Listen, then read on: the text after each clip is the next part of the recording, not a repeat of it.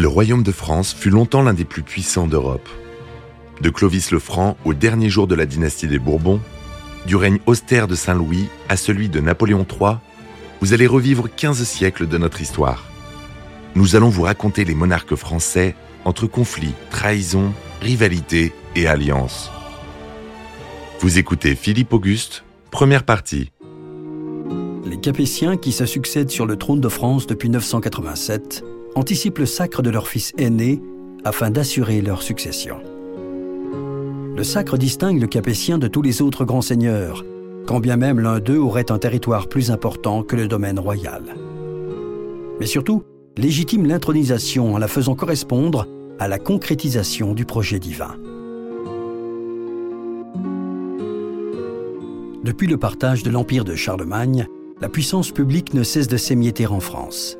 Une multitude de petits seigneurs contrôlent d'infimes territoires, affaiblissant l'autorité centrale. Certains grands féodaux arrivent à canaliser ces forces centrifuges, menaçant le pouvoir du Capétien, alors plus symbolique que réel. Mais la logique de la pyramide féodale donne la possibilité au roi des Francs, de fief en fief, de grands vassaux en grands vassaux, de faire remonter la réalité du pouvoir jusqu'à lui. Deux événements majeurs dans la deuxième moitié du XIe siècle changent la donne. Première croisade voit de grands féodaux français créer des États latins en Terre Sainte. Et en 1066, le duc de Normandie Guillaume le Conquérant envahit l'Angleterre et déplace du même coup outre-Manche la pyramide féodale en cours d'élaboration. 1066, c'est Guillaume, le duc de Normandie, Guillaume le bâtard, qui réussit la conquête de l'Angleterre et qui se fait couronner roi d'Angleterre à Westminster le 25 décembre de 1066. Michel de Decker, écrivain d'histoire. Alors pourquoi est-ce que c'est important? Parce que les héritiers de Guillaume vont s'associer au fameux Plantagenet et il va s'en suivre euh, des, des, dizaines et des dizaines d'années de guerre, de succession d'Angleterre, de provinces françaises, etc., etc. Cet événement est à l'origine de deux guerres de Cent Ans, dont la première débute au milieu du XIIe siècle et dont les héros s'appellent Aliénor d'Aquitaine, Louis VII le Pieux, Henri II Plantagenet, Richard Cœur de Lion et Philippe II de France, dit Philippe Auguste.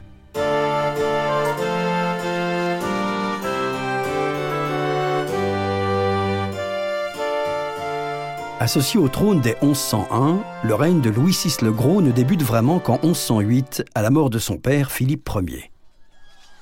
S'il est vrai qu'il est batailleur et que l'épée à la main, il occupe la plus grande partie de son règne en chevauchées incessantes, il n'en est pas moins clairvoyant. Tout d'abord, la mise au pas de tous les hors-la-loi est essentielle. Son peuple a besoin de sa protection, le sacre l'y engage. Ensuite, parce qu'il s'appuie sur un conseiller prudent et habile, l'abbé de Saint-Denis suggère. L'image de Louis VI, véhiculée par ses actions de pacification et par le sens de la diplomatie de l'abbé Sujet, lui permet en 1124 de résister à une coalition anglo-germanique. Tous ses vassaux se mobilisent pour sauvegarder le pouvoir du roi.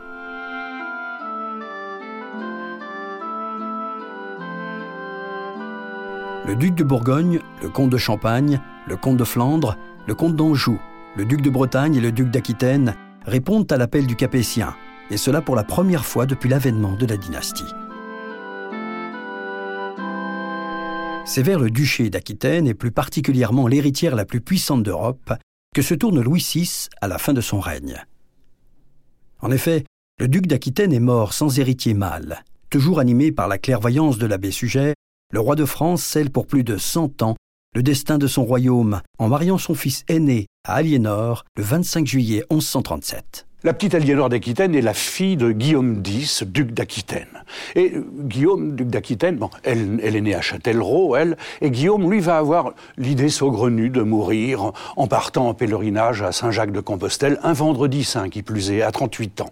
Et il va laisser, euh, il va laisser le duché d'Aquitaine à la petite Aliénor qu'il aimait tant, parce qu'il n'y a pas de loi salique euh, en Aquitaine. Là, euh, ce n'est pas comme chez les Francs-Saliens, où c'est l'homme qui hérite. Elle hérite le duché d'Aquitaine. Elle n'a encore que 13 ans et devient reine de France à la mort de Louis VI le 1er août. Louis VII n'était pas destiné à régner. La mort de son frère aîné six ans plus tôt l'a sorti du cloître Notre-Dame où il a été élevé. Il en gardera le surnom de Louis VII le Pieux, ainsi qu'un état d'esprit tourné vers la sobriété. Elle Elle est la petite fille de Guillaume IX, homme de culture plutôt comme politique, premier troubadour de l'histoire prôner une nouvelle forme de relation amoureuse, l'amour courtois. Guillaume ne considère pas la femme uniquement sous l'angle de la procréation d'une dynastie ou d'une espèce, où l'Église la cantonne trop souvent. Il voit en elle un être humain libre de ses actes, dont il faut gagner l'amour, qui n'est plus uniquement un devoir conjugal. Au contraire, cet amour ne peut se vivre qu'en dehors des liens sacrés du mariage. Mais quand il est obtenu en respectant les règles de la courtoisie, le prétendant accède à la joie bien entendu, mais aussi au salut. De tradition orale, la vieille histoire de Tristan et Iseut va bientôt rentrer en littérature. L'histoire d'un amour pur, celui d'un chevalier pour sa reine que même la mort ne pourra séparer.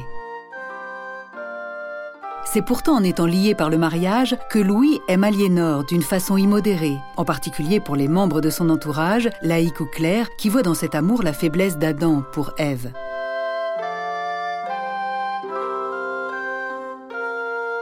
Dans le cadre de ce mariage éminemment politique, s'opère alors un choc des cultures, Languedoc et Languedoy. Celle de la France du Nord, centralisée autour de Saint-Denis et de Reims, une culture imprégnée de religiosité et d'austérité, et celle de la France du Sud, libérale et enthousiaste. Le domaine royal a presque triplé, mais il y a des contradictions à lever et des passions à canaliser.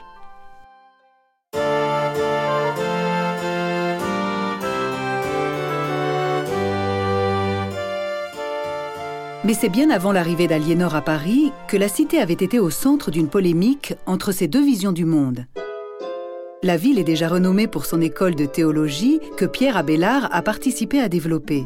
Mais celui-ci est plus connu pour avoir vécu à l'approche de la quarantaine, à partir de l'hiver 1117-1118, une passion dévastatrice pour sa jeune élève de 17 ans, Héloïse. Abélard, c'est un, théologien, un intellectuel, c'est quelqu'un qui n'est pas du tout attiré par, euh, par la guerre, euh, qui est né dans une famille aisée. Jean-François Beige, écrivain. Qui est très euh, porté vers l'étude, vers les, joies de l'esprit. On, le charge d'éduquer une jeune fille très intelligente, très, très lettrée. Héloïse, qui est la nièce du chanoine Fulbert, il y a une véritable histoire d'amour qui se passe entre eux. Euh, évidemment, l'oncle chanoine n'apprécie pas du tout. Et ils veulent rentrer alors euh, précipitamment tous les deux dans les ordres, mais euh, Héloïse est enceinte, elle, accouche d'un enfant qu'elle appellera Pierre Astrolabe, puis qui est confié à une nièce, on ne sait pas très bien ce qu'il est devenu. Abélard, afin de sauver l'honneur de la famille d'Héloïse, fut sommé de l'épouser. Mais c'est Héloïse qui s'y refusa, préférant Abélard libre qu'enfermé entre des liens matrimoniaux. Le mariage eut pourtant lieu tant les pressions sociales étaient fortes. Cela ne suffit pas à l'oncle d'Héloïse qui retrouva son honneur en faisant castrer Abélard. Des hommes de main du chanoine Fulbert émasculent un jour Abélard pour lui faire payer le, péché de chair. Et c'est un acte absolument barbare parce qu'il n'est pas du tout accompagné de jugement. En revanche, les deux, les deux malfrats qui se sont livrés à cette euh, horrible besogne, euh, eux sont jugés et on leur applique la loi du talion, c'est-à-dire qu'ils sont émasculés aussi. Il ne resta alors à celui-ci que l'écriture pour vivre ses passions. Sa vision du monde, où chaque individu pourrait avoir son mot à dire sur cette terre, heurte les sensibilités les plus traditionnalistes pour lesquelles l'individu n'est rien face à la collectivité, face à la chrétienté. La figure de proue de ce mouvement conservateur est l'abbé de Clairvaux.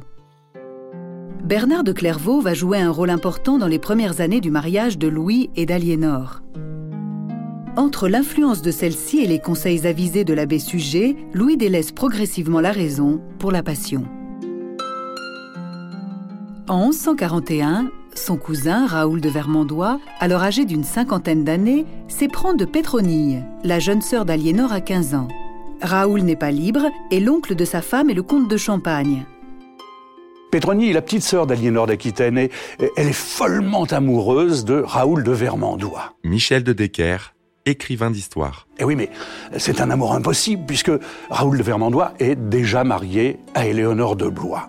Bon, elle va demander, la petite Pétronie, elle va demander à Aliénor, sa grande sœur, et au mari d'Aliénor, le roi de France, Louis VII, de procéder à la dissolution du mariage. Ce qu'ils vont faire d'ailleurs. Et oui, mais ça va contrarier férocement la famille de Raoul de Vermandois, et notamment son frère, qui va prendre les armes contre le roi de France. Le couple royal soutient l'annulation de ce mariage afin que Raoul épouse son Héloïse. Il persiste face au refus de l'Église et du pape et déclenche ainsi un conflit avec la Champagne. Il faut l'intervention de Bernard de Clairvaux en 1144 pour mettre fin à cette crise. Aliénor est mariée depuis sept ans et n'a pas d'enfant. Il semble que la pression morale exercée par le moine, associée à l'angoisse de la reine qui n'est pas encore mère, ait poussé Aliénor à faire reculer Louis sur la plupart des causes du conflit. La paix revenue, les relations avec la papauté reprises, Aliénor met au monde une petite Marie. Mais pour Louis le Pieux, l'expiation des fautes passe par une croisade. Ce n'est encore que la seconde. Elle est lancée officiellement par Bernard de Clairvaux lors d'un prêche enflammé à Vézelay. Les Turcs ont pris possession d'un État latin aux mains des chrétiens depuis 1098. La deuxième croisade, qui était organisée avec des seigneurs, des, chefs de guerre, des barons, qui euh, euh, ont, tiré les leçons de la première croisade populaire, qui n'a pas été un grand succès, est une croisade à la fois militaire et religieuse. Et elle se passe avec euh, l'autorisation des autorités religieuses, et en premier lieu du pape. C'est très important cette autorisation du pape parce que euh, il faut financer. Et pour financer, le pape fait quelque chose d'assez exceptionnel, c'est-à-dire qu'il autorise à prélever l'impôt sur les biens d'église. L'église ne paye pas d'impôt, elle, en perçoit plutôt euh, sous forme de dîme. Et là, il y a le décime, qui est une sorte d'impôt sur les revenus euh, de tous les biens d'église et qui permet euh, l'effort de guerre, si on peut dire. Et donc, cette organisation des croisades est à la fois religieuse, militaire et administrative, puisqu'il y a perception de l'impôt. Aliénor décide d'accompagner son époux. Pendant ce temps, Raoul et Pétronille continuent à s'aimer en toute clandestinité.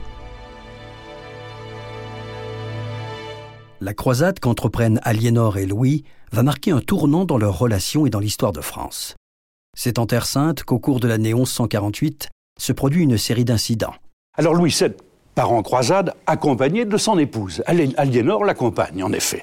Et euh, bah, vous savez, ce sont, deux personnalités totalement euh, différentes. Hein. Elle, elle, est vindicative, elle est, elle est prompte, elle est courageuse. Lui est un peu mou, hésitant, un peu bigot. D'ailleurs, on, le surnomme Louis VII le Pieux. Et euh, bon, il traverse la Méditerranée et lui veut marcher vers Jérusalem à tout prix. Or, on s'arrête à Antioche le couple est hébergé par l'oncle d'Aliénor, Raymond, jeune prince franc du royaume d'Antioche. Après avoir séjourné à Constantinople, une autre cour d'Orient offre à Aliénor une vision plus proche de ses idéaux que celle de Paris. Moins austère et plus ambitieuse aussi. Raymond compte sur l'aide de Louis pour regagner du terrain face aux infidèles. Échaudé par des déboires subis plus au nord, Louis veut éviter l'affrontement pour l'instant et donne la priorité à un pèlerinage à Jérusalem. Les rumeurs et les railleries commencent à aller bon train quand on évoque le temps que passent ensemble Raymond et Aliénor. Le départ pour Jérusalem est avancé, mais Aliénor refuse de suivre Louis. Devant son insistance et le rappel des devoirs d'une femme, Aliénor demande l'annulation du mariage pour cause de consanguinité menace reposant effectivement sur des éléments avérés tant les relations de la pyramide féodale sont étroites.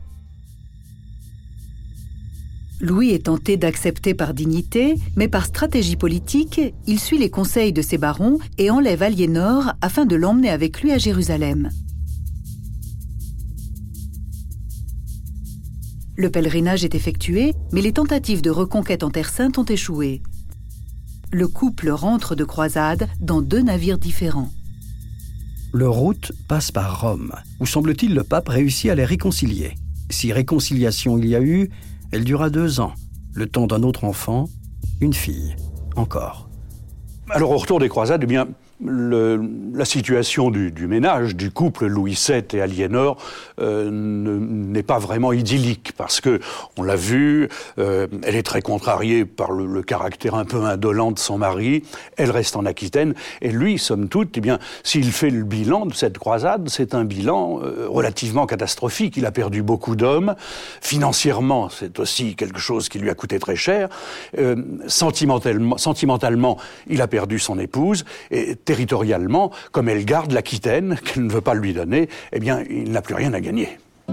En partant en croisade, Louis avait laissé le champ libre à l'ambition de Geoffroy le Bel, comte d'Anjou. Profitant de la guerre entre les prétendants au trône d'Angleterre, Geoffroy, qui avait épousé la petite fille de Guillaume le Conquérant, avait fait valoir ses droits sur le duché de Normandie. Il y avait même investi son fils Henri sans l'accord de Louis, et donc en enfreignant le droit féodal. C'est l'affrontement en 1151 et Bernard de Clairvaux intervient de nouveau. Un accord est trouvé. Henri, 17 ans, vient à Paris prêter hommage à son roi et être confirmé duc de Normandie. Le jeune homme robuste et de belle allure porte une branche de genêt à son chapeau et une nouvelle rumeur, celle de trop, se met à courir qu'Aliénor, de dix ans son aîné, n'est pas insensible au charme de celui qui allait devenir avec elle le fondateur d'une dynastie légendaire, les Plantagenets. En mars 1152, Louis répudie Aliénor, qui est contrainte de laisser ses deux filles sous la protection de leur père. En mai, elle épouse dans la cathédrale de Poitiers Henri II Plantagenet.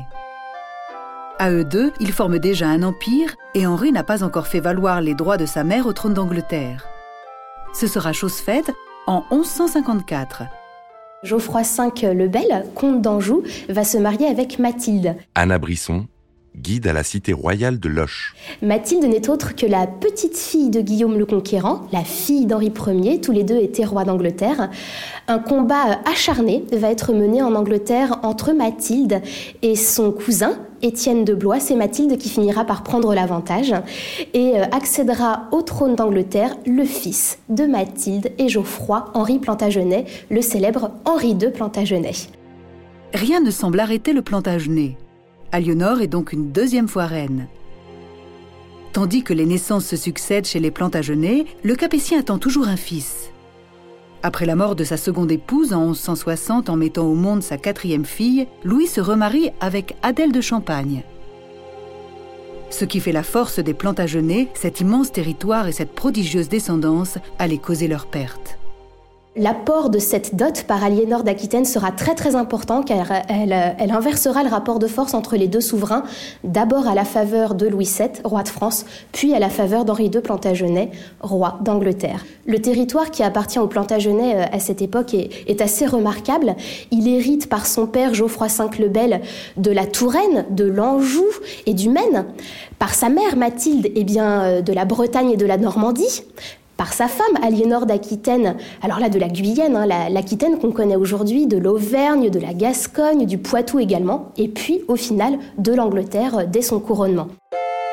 Lorsqu'Henri II Plantagenet est arrivé à Chinon, il a trouvé une vieille forteresse qui avait été construite par les comtes de Blois et ensuite amendée par ses ancêtres, les comtes d'Anjou. Marie-Ève Schaeffer, responsable de la forteresse de Chinon. La transformation importante qu'il a effectuée à la forteresse de Chinon, c'est la construction euh, d'un palais neuf, euh, plus commode pour loger son administration et qui se trouvait sur le fort Saint-Georges.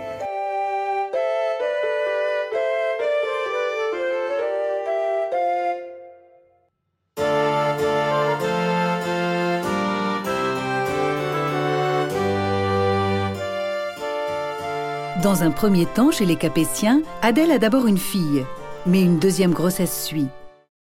Louis voit alors en rêve le fils tant attendu.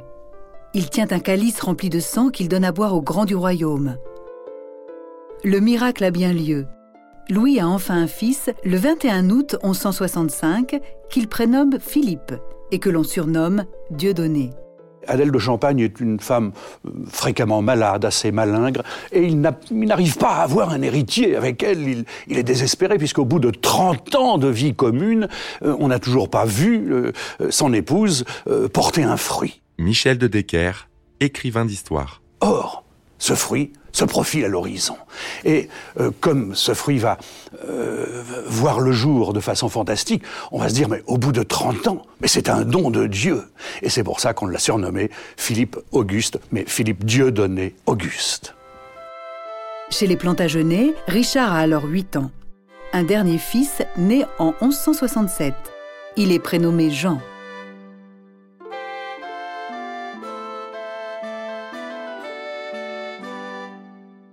Les fils d'Aliénor grandissent et la reine est une épouse délaissée. Henri vivant une liaison adultère au grand jour.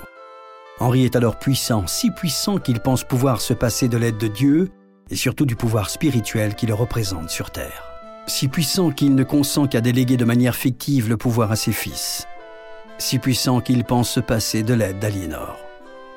Aliénor d'Aquitaine, c'était très mal entendu avec son premier mari, Louis VII le Pieux, eh bien, euh, elle l'épouse euh, Henri en deuxième noce et elle ne va pas s'entendre davantage très longtemps avec lui. Elle va lui faire une belle tribu d'enfants, cinq fils, deux filles, mais à partir du moment où les enfants sont devenus mm, des adultes responsables, eh bien, euh, et que son mari, lui, court un peu le guidou de droite et de gauche, eh bien, elle va prendre position pour les enfants.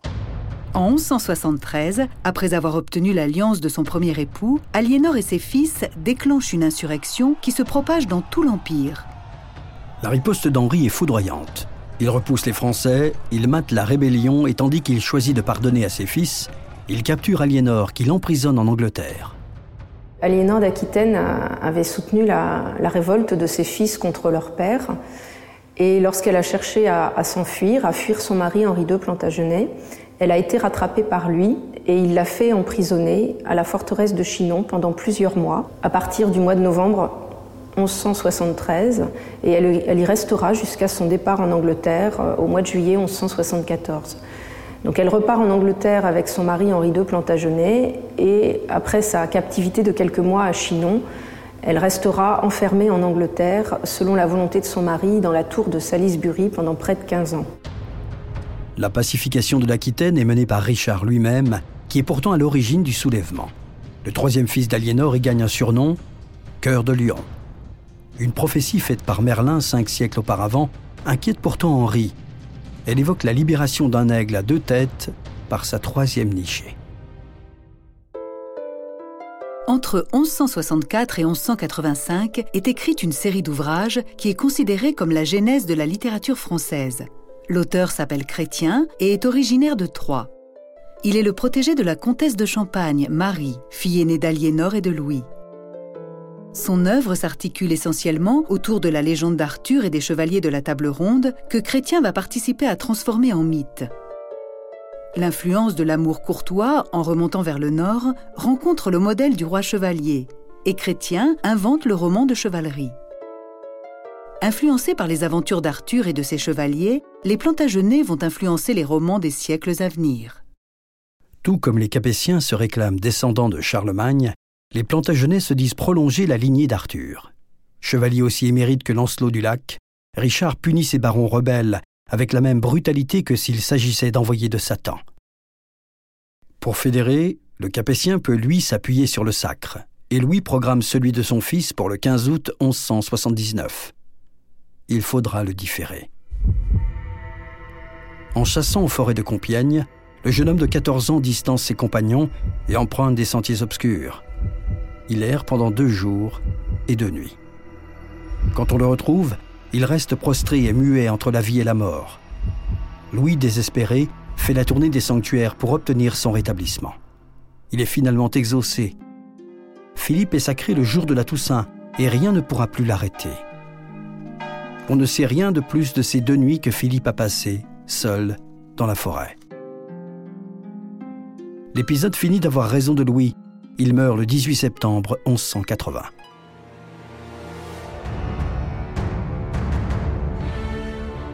Vous venez d'écouter Roi de France. Si vous avez aimé ce podcast, vous pouvez vous abonner sur votre plateforme de podcast préférée et suivre Initial Studio sur les réseaux sociaux. Roi de France est un podcast coproduit par Initial Studio et Merapi, adapté de la série documentaire audiovisuelle éponyme produite par Merapi. Cet épisode a été écrit par Thierry Bruand et Dominique Mougenot. Il a été réalisé par Dominique Mougenot. Production exécutive du podcast Initial Studio. Production éditoriale Sarah Koskiewicz et Mandy Lebourg, assistée de Sidonie Cotier. Montage Camille Legras. Avec la voix de Morgane Perret.